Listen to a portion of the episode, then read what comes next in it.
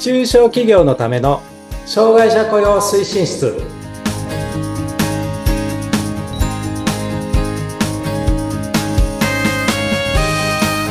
はい皆さんこんにちは、えー障害者雇用推進室長の木下文彦ですはい、そしてインタビュアーの村山彩乃です。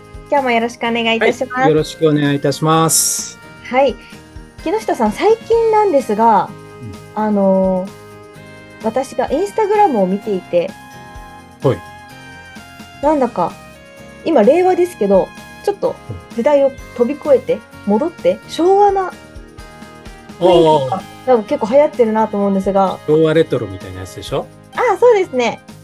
あの、私にとっては、あの、自分が一生懸命生きてきた時代なんでね、そうですね。おーみたいな感じなんだけどね。ああ、懐かしいとかありますか？まあ、懐かしいは懐かしいですけどね。なんか、逆に、あ、そうですね。なんか、そう、最近、昔ながらの喫茶店が流行ってますみたいなのをね、この前もなんかテレビでやってたんですけど、うん。あ、そういうのが逆にいいんだっていうのがちょっと不思議な感覚ではありますね。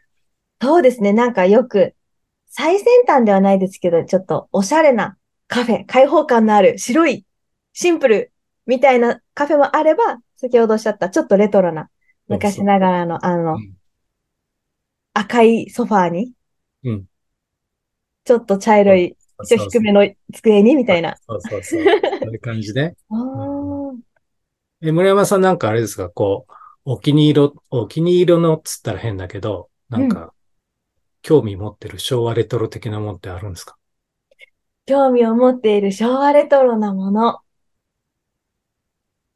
あ、でもそれで言うと、私よくインスタで、で、先ほども伝えたんですけど、うん。動画見てるとフォローしてない方の、その、うん。おばあちゃんが、私毎、毎、なんか毎週ハマってるんですっていう動画があって、そこからうん、その箱を、届いた箱を開けると、はい。昭和のおもちゃと言いますか、この、昔の少女漫画の付録。はあ、はいはいはいはいはい。して、で、それは、あ私はあの平成生まれではあるんですけど、このはい。アニメとかが好きで、よく、その昭和時代の少女漫画も見てたので、ミルキ、えちょっと名前がね、今、はっきり言えないんですが。でも、その付録とか見て、あ、懐かしいとか、あ、可愛いと思って、そういう、やっぱ、女性、女の子はそういう小物というか、ああ、はいはいはいはい。もうアニメとか漫画のキャラが載ってるのに、ちょっとときめくのかなって思います。なるほど。そういうことね。あ、そう、それで言うと私あれかな。やっぱ古い車かな。うん、ああ、トヨタレビンとかね。ああ、はい。あるんですよ。イニシャル D とかに出てくるんだけど、ああはいいう、あ、そういう意味で今 YouTube ではそういうレストランの動画とか私はよく見てますね。あやっぱりは全然わ、からないんだけ みんな何かしら昭和レトロ楽しんでますね。ど。うん、っていう感じですね。ははい。い。まあ、ということで、今回のはいラジオのテーマに行きたいと思います。そうですね。で、前回、まあ、あの、D&I とかね、えーダイバーシティインクルージョン SDGs ってお話をしたんですけど、はい。今日もね、ちょっと、こういうことで考えていると、障害者雇用って理解しやすくなりますよとか、政府がどういうことをやろうとしているのか理解しやすくなりますよっていうお話をね、ちょっとしようかなと思います。そんな難しい話じゃないので、うんうんあんまり構えないで聞いていただければなというふうに思います。はい。ではお願いします。また質問なんですけど、はい。医学モデルとか社会モデルって聞いたことありますか？ワードだけは聞いたことはありますが、それを使った文章とかは全然思いつかないです。なるほど。すごく正直だな。じゃあね、皆さんのね、そう思う方も多いかと思うので、はい。代弁を。あの、そうなんです。えっ、とね、今、あの、おっしゃっていただいたね、言葉っていうのは、すごくね、障害者雇用を考える上でのキーワードなんですよ、実はね。そうなんですね。あの、障害、障害って私たちもい、私も散々言ってますし、まあ、うんここのね、あの番組名も障害者雇用って言ってますけど、まあちょっとて哲学じゃないけど、障害って何っていう話になるわけですよね。何をもって障害って言ってんのっていう話なんですよ。ああ、なるほど。概念の話になるんですね。で、昔はね、障害って個人の問題だったんですよ。個人の問題で、障害っていうのは個々人が正常な機能を欠損した状態なんですと。だから、その個々人が自助努力、自分で努力してリハビリなりするなり、なんか器具を使ったりするなりで、えっ、と、正常な機能にこう戻せるようにとか、近、また戻れるような、そういうことをしなさいっていうのが、まあ医学モデル的な考え方だったんです。個人で頑張りなさいというか。あそう。あでね、今はね、えっと、はい障害っていうのは、社会の問題なんですって、個人の側の問題じゃなくて、社会に問題があるんだよねっていう考え方に変わっていて、これが社会モデルって呼んでるものなんです。ーなるほど。で、要は、なんていうのかな、その人が生活しづらさとかね、働きづらさとかを感じさせる、そういうね、社会的な仕組みとか経済の仕組み、これ自体が障害なんだよねって話なんです。うーん。だから、その障害、えっ、と、その個々人を取り巻くえ社会の状況を変えていきましょうっていうのが、社会モデルの考え方。なるほど。じゃあ、現代はこの社会モデルの考え方で、障害についてはい。取り組んでるってことなんですね。後でまたお話ししますけど、はい。えっ、と、法律の考え方も今もう社会モデルの考え方に変わっています。はい。で、まあ、今の言葉だけだとなかなかわかりづらいと思うんですけど、うんあの、よくこう、地下鉄とかね、地下街から地地上に上がる階段あるじゃないですか。ありますね。で、あれを自分で自助努力で登れるようにしなさいっていうのが医学モデルの考え方なんです。なるほど。あの長い階段を。そう。を自分でリハビリして筋力をちょっとつけて、登り降りできるようにするとか、杖とかね、そういうのを使って、あまり人の助けをもらわずに登り降りできるようにしましょうっていうのが医学モデルの考え方。個人の責任だから個人が変わりましょうと。そうです、そうです。だけど、社会モデルの考え方で言うと、あ、階段、その上下移動に困難さがあるんですよね。そしたら、エレベーターつけちゃいましょうと。まあ、エスカレーターでもいいんだけど、うんうん。まあ、エスカレーターだとちょっとこうベビーカーの人とか車椅子の人は難しいから、まあ、あの、エレベーターが一番いいと思いますけど、うんそういうのをつければ上下移動ってそんな困難じゃなくなりますよね。そうですね。だからその上下移動に困難さを感じさせない、そういう社会の仕組みっていうか、移動の仕組みがエレベーターなわけですよ。だこれが社会モデルの考え方。うーん。で、これはどういうところから来てるかっていうと、はい。国連で採択された障害者権利条約っていうのがあるんですけど、障害者権利条約。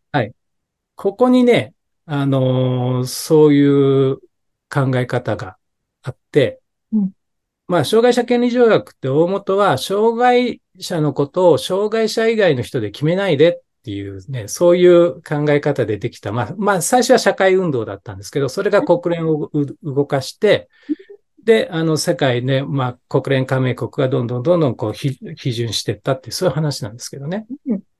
で、えっと、日本もこれはね、えっと、2014年の1月に批准しているんです。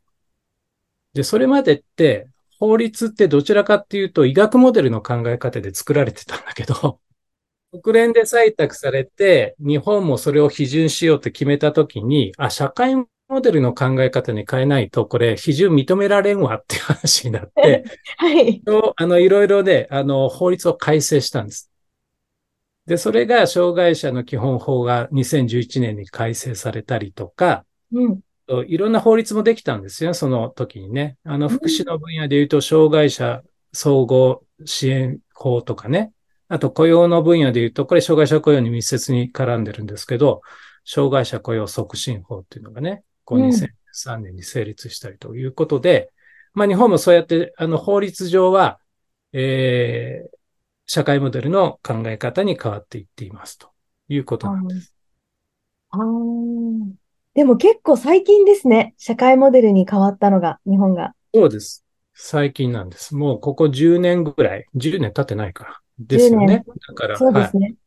まあよ、ようやく浸透し始めたかなっていう感じかなっていうのはちょっとありますけど、はい。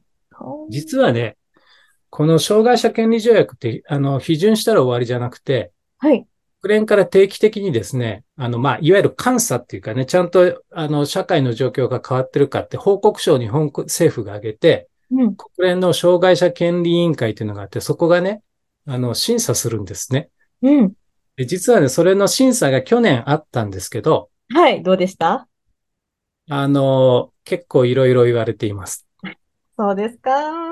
あの、ちゃんとね、えっ、と、法律改正したりとか、そういうところはね、評価されてる部分もあるんですけど、大きく言うとね、二つちょっと、あの、勧告を受けてましてね。うん。